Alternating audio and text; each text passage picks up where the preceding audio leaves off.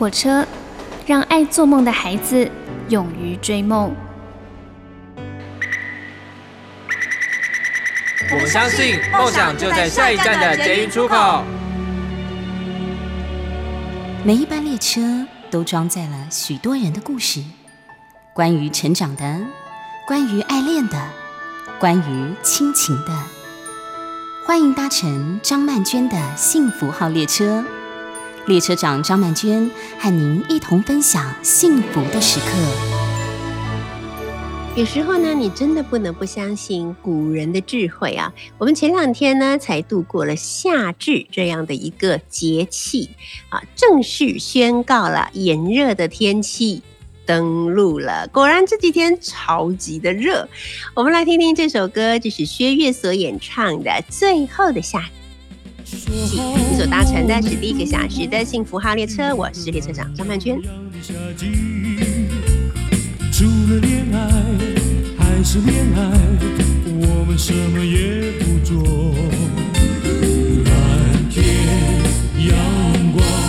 让我们相拥不尽。还有随风散落的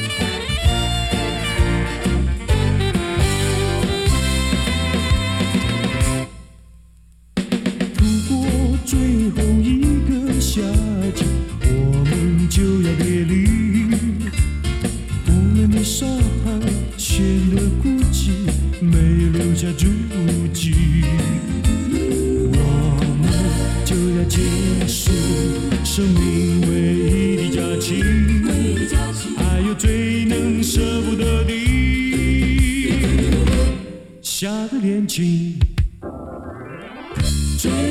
来越热了，你有没有感觉到天气越热，就是是一个减肥的好时机呢？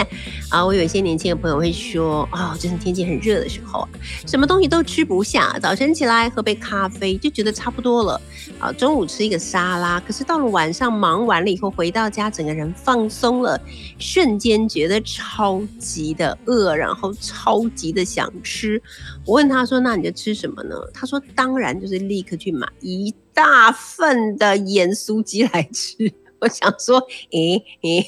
这样对吗？他说，哦，吃的心满意足，然后洗洗睡这样子，明天又去迎接下一个炎热的没有胃口的一天啊，那我就很。真的是很老实的跟他说，我不认为你这样子会变比较瘦哎，你你如果一直继续这样下去，你不担心过完了夏天以后你反而会变胖吗？因为听起来这就是高热量又油哈，对，所以到底怎么办呢？就是如果在夏天的时候大家想要吃零食啊，然后吃零食呢，怎么样才不会胖呢？啊。好，那呃，我们有看到这个营养师林上林上言，他提供了挑选零食的方法啊。他说，只要你挑对零食的话，你全部吃光光也不怕。好，那吃零食不会胖有什么样的技巧呢？好，很多人都会利用热量来控制减肥，可是其实却忽略掉了精致的糖啊造成的血糖震荡。那什么叫做血糖震荡呢？就是它会让你的血糖忽高忽低，比较容易造成受不了的饥饿跟嘴馋的感觉。所以你有时候突然之间觉得自己非常的饿，或者突然间觉得好想吃东西，好想吃东西，它极有可能是因为血糖的忽高忽低所造成的哦。啊，所以呢，除了将点心的热量要控制在两百大卡以内呢，也必须要优先的选择低精制糖的选项。比方说，两百大卡的坚果就会比两百大卡的夹心饼干来的优质。我知道坚果很好，其实我办公室背后都放了一大箱的坚果。但是我大概通常一个月才会拿起来吃一包，我都不觉得，我不觉得坚果是零食哎，我觉得坚果叫做养生食品，所以我对它没有什么太多吃的欲望啊。每次吃的时候草草了事吧，然后全部到嘴巴里面嚼嚼就结束了。我不晓得有没有朋友跟我一样，就如果要吃零食，我一定会选夹心饼干，而不会选坚果，这是个坏习惯啊。再来就是。使人们感到满足的零食呢，不见得是高油脂跟高糖分哈，也不见得是重口味，而是点心的温度啊。研究发现呢，大家最想吃的点心首选就是要吃热的，好，接着就是甜的，然后是冰凉的，然后是咸的，最后呢才是健康的。健康的排在最后，这个我觉得我完全同意，没有问题。但是热的排在最前面。我觉得有点怀疑耶，因为我所知道的我自己啦，还有跟其他朋友在吃点心的时候，我们通常不会太在意它是不是热的。呃，热的跟凉的比起来，说不定我们对凉的可能还更有食欲一些啊。那至于这个咸的呢，对我来讲，就是如果有可能咸的点心跟甜的零食放在一起，我可能会选咸的。所以真的是每个人的口味都不一样吧？啊。那还有就是，也可以选择高营养密度的零食，也就是指一些高蛋白质、高纤维，或者是含有好油脂的，让身体可以确实的摄取到营养啊，就不容易在两到三个小时以后就会感到又嘴馋了。那如果真的很想要吃零食的话呢，就可以先试一试这几种方式来满足你的口腹之欲。好，先喝一杯两百五十 CC 的水。啊，一碗热乎乎的汤，然后吃一份低糖分的水果，以及吃一份有咸味的蛋白质的食物，比方说茶叶蛋啦、薄盐坚果啦、加味的鸡胸肉啦、卤豆干啦等等，甚至一包冰凉、一杯冰凉的气泡水都会有饱足感。在刚才所讲的这些吃的东西里面呢，可能我就会先选择喝一杯。冰凉的气泡水，所以这个完全不符合健康的要求，对不对？好像我们前几天，因为我们的那个线上课程告一个段落了，我们就跟老师们在线上开了一个 party，那我们就说大家自己准备自己想要喝的水啊，饮料、水酒、酒水这样子，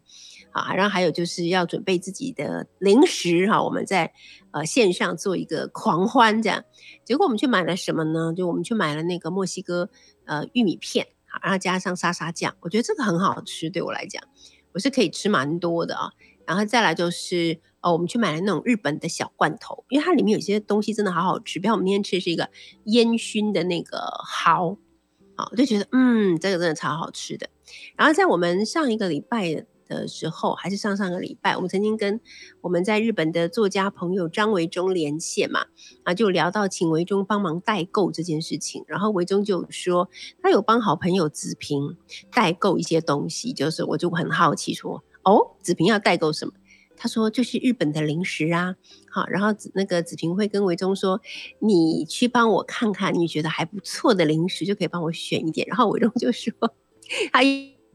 一方面有点紧张，一方面觉得自己很虚荣。这样你看，他都相信我，就我帮他特选，所以我中就说我好像是子平的玄物店的那个店长一样。今天呢，我们第一个小时就邀请到了孙子平老师来到我们的 幸福号列车，他本人现在已经上线了。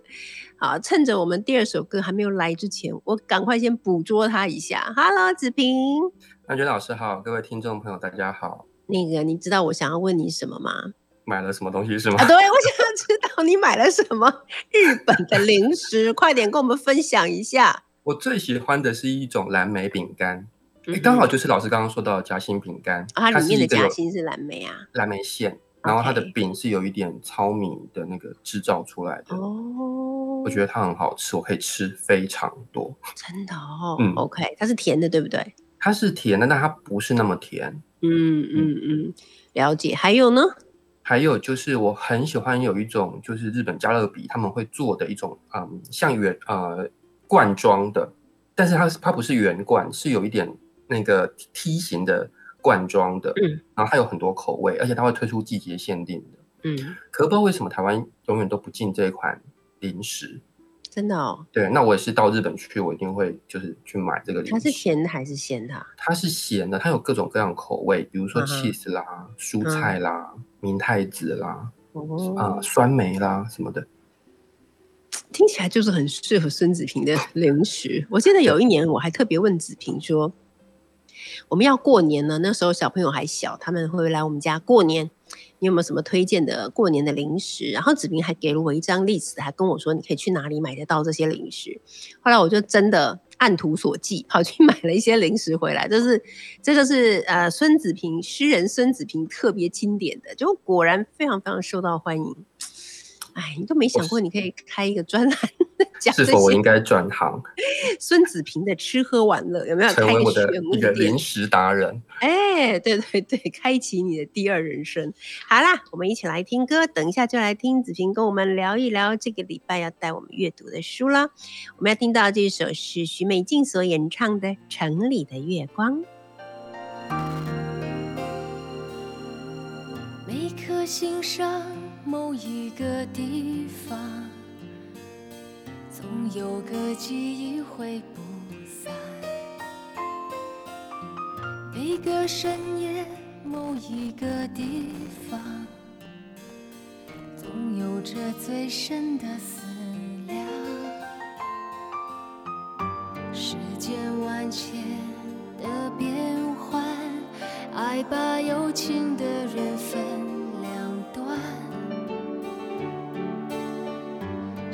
我知道灵犀的方向，哪怕不能够朝夕相伴。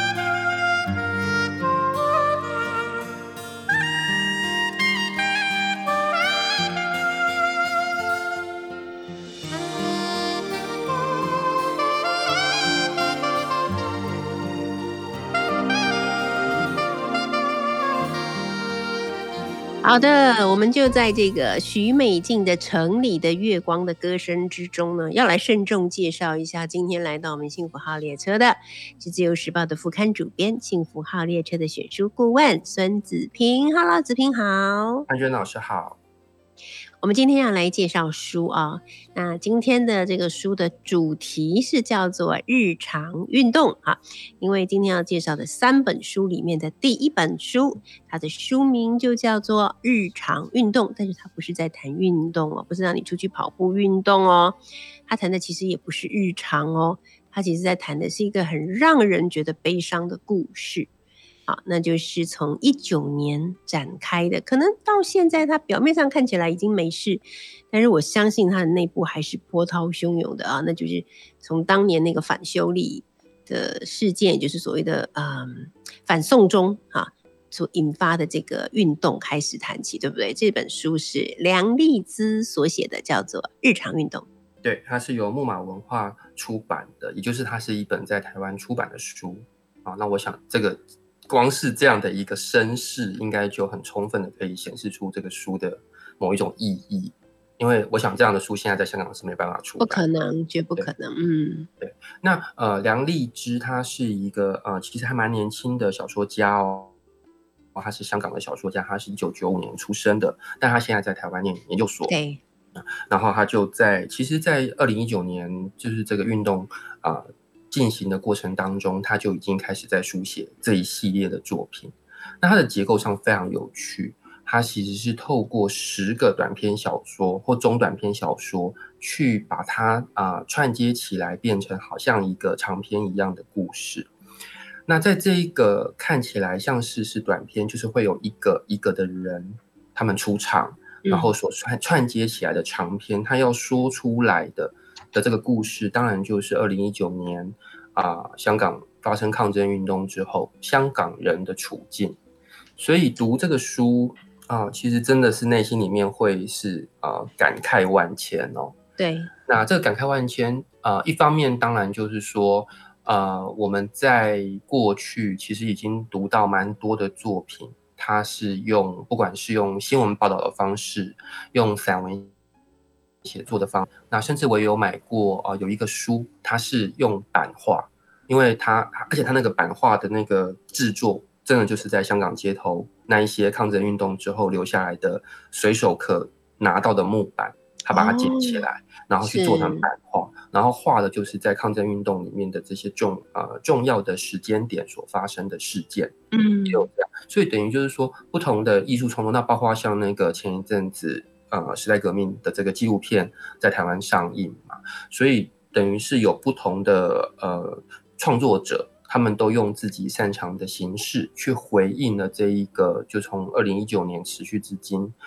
的一个运动啊的一个日常跟运动。那梁立姿她所写的这个小说啊，为什么今天特别推荐它？就我觉得它有一个很珍贵的地方，就是它就让我们看见了，并不是只是去记录这个运动为什么发生，而是实际去写出活在这个日常运动、这个抗争运动里面的香港人，他们发生了什么事啊？是真正。真真正正的人的生活，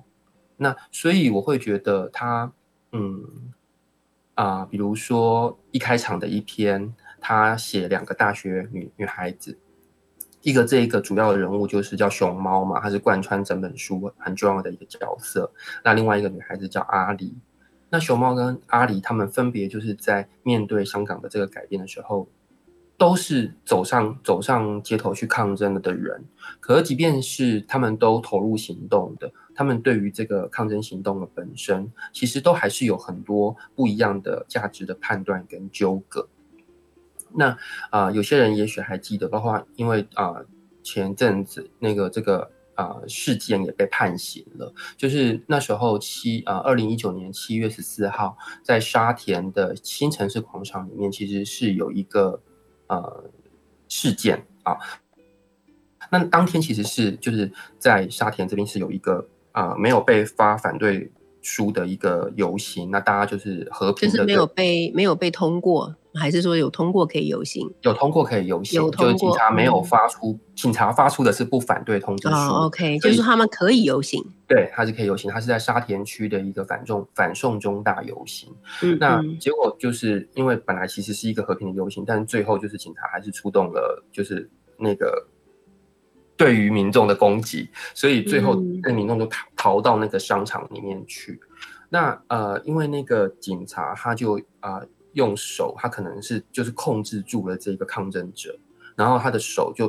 啊、呃、对着他的嘴巴，所以在这个事件当中，那一个抗争者他他很痛苦，很痛苦，他就把那个警察的手指给咬掉了。嗯、对，那这其实是一个很。就是说，一个很近身的一个两两方面的攻击，对吗？就是说，是是那一个抗争者，他当然也很痛苦。那对于那一个必须去执行暴力或者执行警察公权力的那个警察来说，他也很痛苦，因为他的手指就是断掉了。对。可是这样的一个事件，在新闻报道里面，它其实可能就是两行字。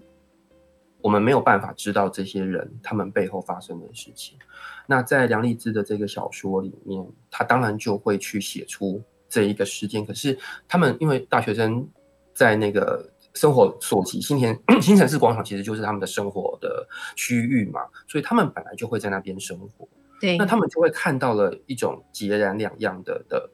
商场。一个商场其实，因为香港对大家来说是那么消费的一个地方，可是它在这样子一个看起来是一个安全的、明亮的、不会有伤害的地方，可其实就发生了这样子的一个事件。那当呃同样是本来应该是在大学里面念书的人，他们的生活发生这样的巨变，他再回来看到这个商场的时候，他内心所引起的那一些很复杂、很复杂的心里面的反应，以及他们会怎么做，他们怎么去面对这一些，他们怎么想，那小说都。让这一切有很好的还原，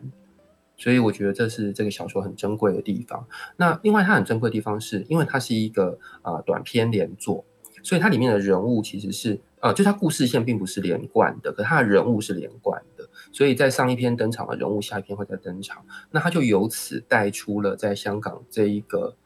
啊城市里面的很多不同的人。可能有电车的修车工人，有大学生，有已经上班的，就是粉领族，然后有在大学里面教书的老师，他们都各有不同的意见，或是观点，或是心情的思考，去面对这个在香港发生的运动，然后就被这一本小说给留下来，这样子。对我在一开始看这个小说的时候，才一翻开，我就有一点觉得难以承受的感觉。呃，首先就是这位写作者梁丽姿，她是在一九九五年出生的，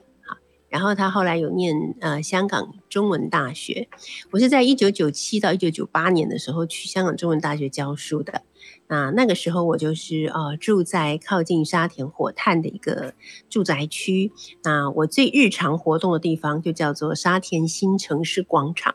那也是子平那时候当年来探望我的时候，我们也是花了很多时间盘桓在那个地方哈，我们在那里吃饭、买东西、逛街、看电影等等等等等等。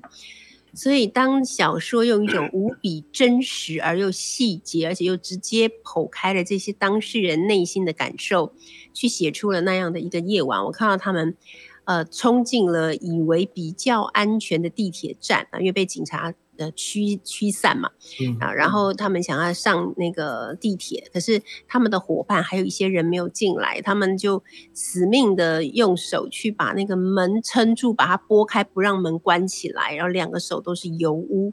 啊，然后那个门始终关不起来，门关不起来，车就不能继续往前进。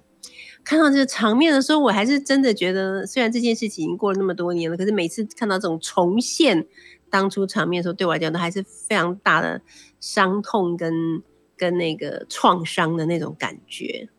对，那我们今天呢，第一段先刚始刚开始来谈的就是这一本叫做《日常运动》的小说啊。那这个里面呢，每一个人在面对这些情况的时候都有不同的反应，我觉得这也是非常人性化的一个部分。好，那我们休息一下，待会儿呢再请子平继续跟我们一块来聊聊。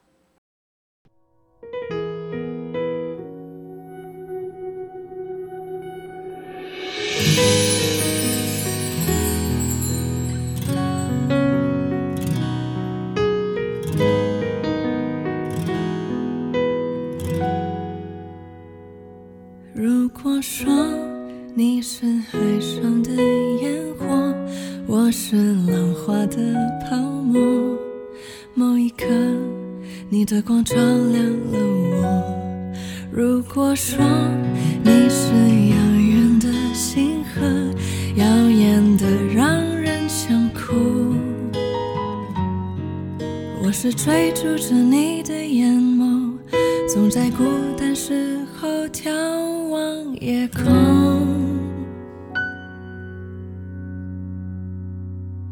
我可以跟在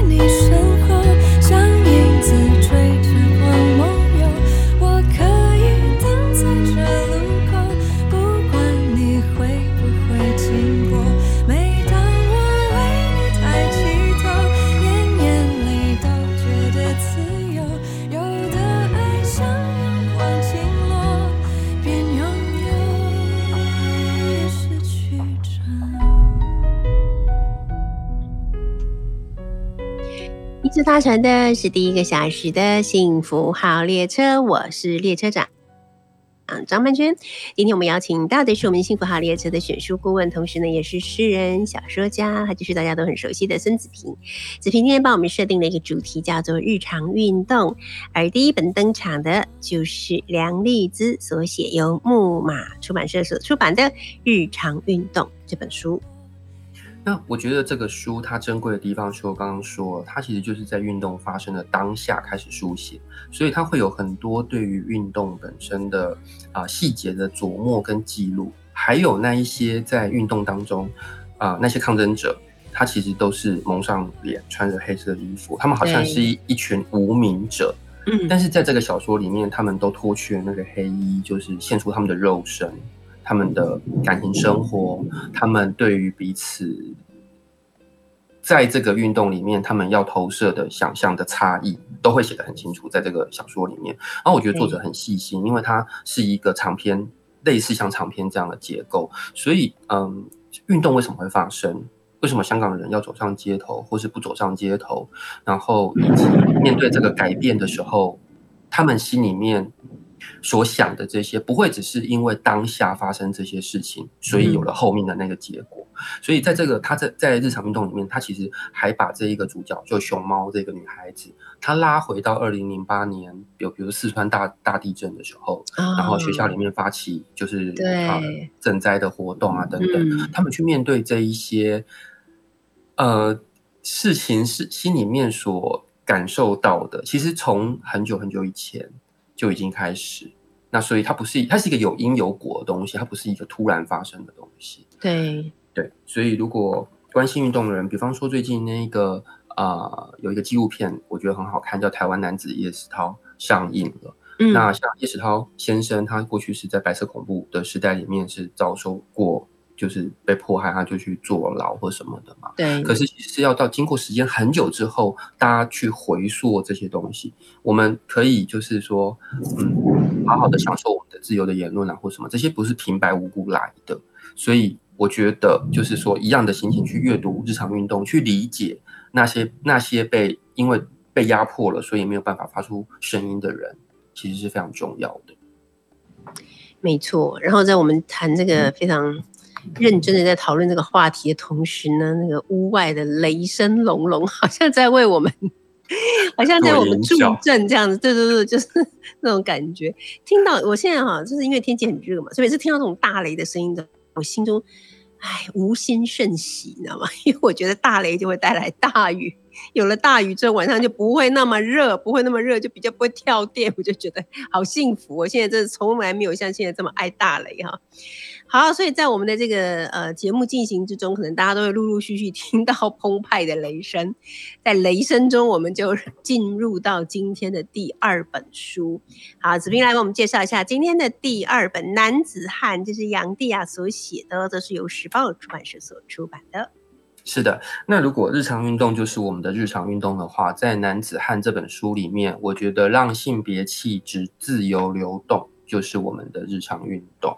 因为。呃，我想很多家长在在在在照顾小孩子的时候，常常就会说，男生应该有男生的样子啊，女生应该有女生的样子啊。那可是男生应该有男生的样子，跟女生应该有女生的样子这件事情，到底会不会对于呃小孩的成长当中，其实是造成他们的某一种压迫跟伤害呢？我想家长们应该自己可以观察一下。好，那啊，杨丽雅出《男子汉》这本书，首先想要先提一下她的上一本书叫做《女子汉》。对，上一本书叫《自散文集》，叫《女子汉》，然后这本书叫《男子汉》，我觉得太可爱了。那我觉得这种可爱就在于，像杨丽雅曾经在她的一个访问里面说过，她说：“对我而言，一种又女又男的状态，可能就是一种好啊，因为‘好’这个字其实是。”有女有子的啊，就是是有女性也有男性。那事实上，我们身上应该也同时都是这样子的。就是虽然生理性别可能是男生，或生理性别可能是女生，但是你的性别气质可能不会只有是一种性别啊，一种只有一种性别，也许是不满足的。那呃，可是书名这么 man，对不对？叫男子汉。那男子汉这一个短篇小说集，他所写的又是什么呢？他是啊，杨丽雅的这个写作者，他去挑出了很多在台北这个大城市，刚刚讲的是香港嘛，现在是台北这个大城市里面，呃，形形色色的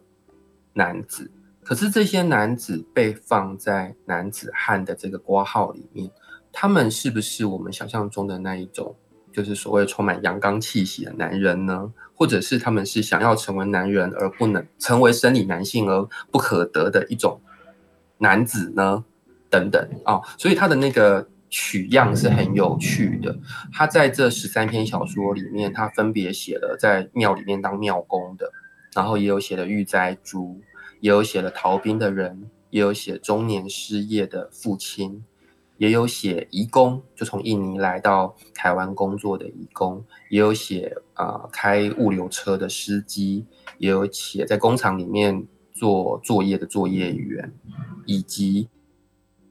有一个在啊日本服饰店里面上班的，本来是女孩子，后来她变成了男孩子啊，所以他也加入了这个男子汉的这个行列当中。那呃，我很喜欢这个小说集的一个很重要的原因就是，呃，我觉得呃，因为呃，刚刚有说到杨丽雅她上一本书叫《女子汉》嘛，那女子汉她是。呃，杨丽雅她作为一个散文写作者，她把自己的啊生命经历、成长经历当中，对于不管是对于性别的认同啊，或者对于性别的困惑，或者是在成长过程当中因为性别气质而遭受到伤害的自己的故事给写出来。那我觉得像这样子一个啊，本来在性别这件事情上面就已经是感受非常深的作者，他再来写一本跟啊性别有关的小说的时候。他的着眼点一定就会跟一般的人非常不同，他不会是一个男生所写的男子汉，也不会只是一个啊生理女性信所写的男子汉。他正是因为他是杨丽雅这样一个写作者，他所去描绘出来的这一些男生的呃画像，就会跟别人非常的不一样。那呃，我觉得还有一个呃很特别的地方是，呃，也就是在这个书里面，我自己最喜欢的一篇是刚刚提到的这个，本来是一个女孩子在呃日本服饰店上班，后来她变成了一个男孩子，因为他真的很想要成为一个男孩子。是。那他在这个小说里面，他就啊去跟呃一个叫做杨子啊太阳的阳啊杨子这个女生，他们就。啊，就去有又约会，然后去看一个秀，那个秀就要结婚秀这样子。那可是透过这个他跟杨子约会的过程当中，他又又好像是一个很不可靠的第一人称叙述者，他又讲了很多的过去发生的事情出来。然后这一种叙述的魅力，我觉得好像刚刚好，就是像杨丽雅这样的一个写作者，因为他的他的文字看起来是很轻描淡写的。他从来不是好像是用控诉的，或是用很重的方式去讲述一个人的挣扎，或者是一个悲惨的处境。可是他那种清清淡淡的文字，他要去写出来的，却是那一些生活在边缘，其实他们可能就是早已遭受到很多的霸凌，或者是被歧视的眼光，或者是被社会排挤这样子的一个身份，他们发生的故事。是。我们在读到这个这本书哈，男子汉的时候，不但看到了很多不同的面向的男性，就他们呃，也许生理性别或者心理性别是男性，但你你，我觉得在读的过程中，我们也会吸取并了解了很多人不同的成长的经验，然后我们发现我们的成长经验里面有一个完全无法排除的因素，就是性别耶，就是性别这个议题耶哈。好，我们先来听一首歌，这是蔡依林所演唱的，也是为了献给这个在呃性别。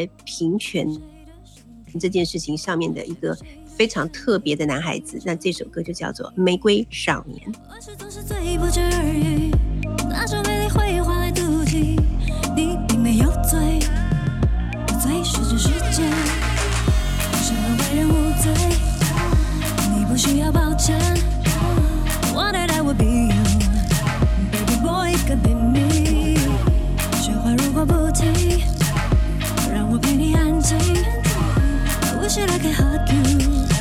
玫瑰没有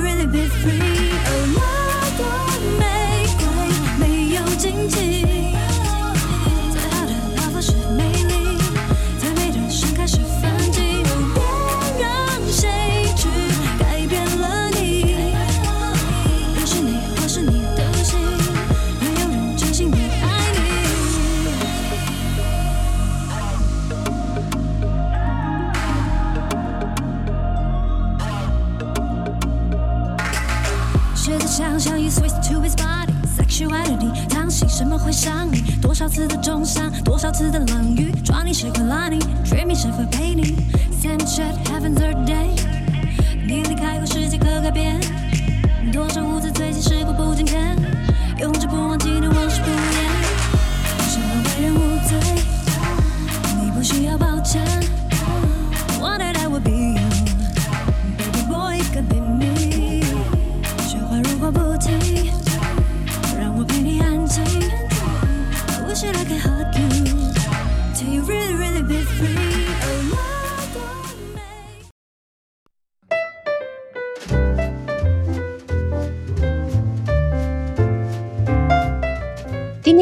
幸福号列车真的是在雷声隆隆之中进行的，